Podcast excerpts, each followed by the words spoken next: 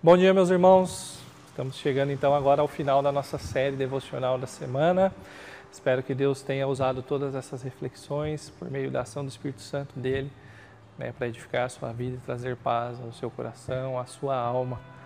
É, espero também que ao final de todas essas reflexões ah, você possa ter concluído né, e chegar de fato à, à resolução, à conclusão de que quando o seu coração clamar por eu quero paz, você possa dizer também bem forte: eu tenho paz, eu tenho Cristo.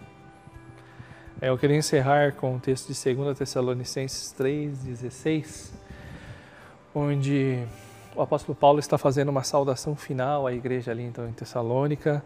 Né, e é uma oração, um desejo dele né, em favor daquela igreja e também é uma oração minha em favor de cada um de vocês. O próprio Senhor da paz lhes dê a paz em todo o tempo e de todas as formas. O Senhor seja com todos vocês. O próprio Senhor da paz lhes dê a paz em todo o tempo e de todas as formas. O Senhor seja com todos vocês. Jesus ele é o Senhor da paz. Ele é a nossa paz. E essa paz não tem nada, não tem ninguém que possa tirá-la de nós.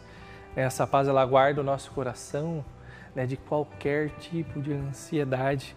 Né, e ela está além da compreensão desse mundo né, e ela reina sobre toda e qualquer circunstância. Tem um outro detalhe bem importante aqui nesse texto, né, que a gente tem que se atentar, porque é extremamente consolador aos nossos corações. É, o próprio Senhor, Deus da paz, lhe dê a paz. Né, e esse Senhor, então, né, o Senhor seja com todos vocês. Lembra de Mateus 28, 20? Né, Cristo ele está conosco todos os dias até a consumação dos séculos né, nas cartas aqui de Tessalonicenses, nós também vemos que estaremos para sempre com o Senhor. Né, isso é extremamente confortador para o nosso coração, porque é onde o Deus da paz está, a paz dele reina. Né, esse Deus da paz está conosco, a paz dele então reina em nós. Né? Pode ser a luta que for que esteja surgindo, a circunstância que for que você esteja enfrentando, seja momentos de alegrias ou conquistas, ou de choro e extrema aflição. O Deus da paz está com você e então o seu coração pode estar plenamente, perfeitamente em paz. Né? E ele vai estar até quando com a gente?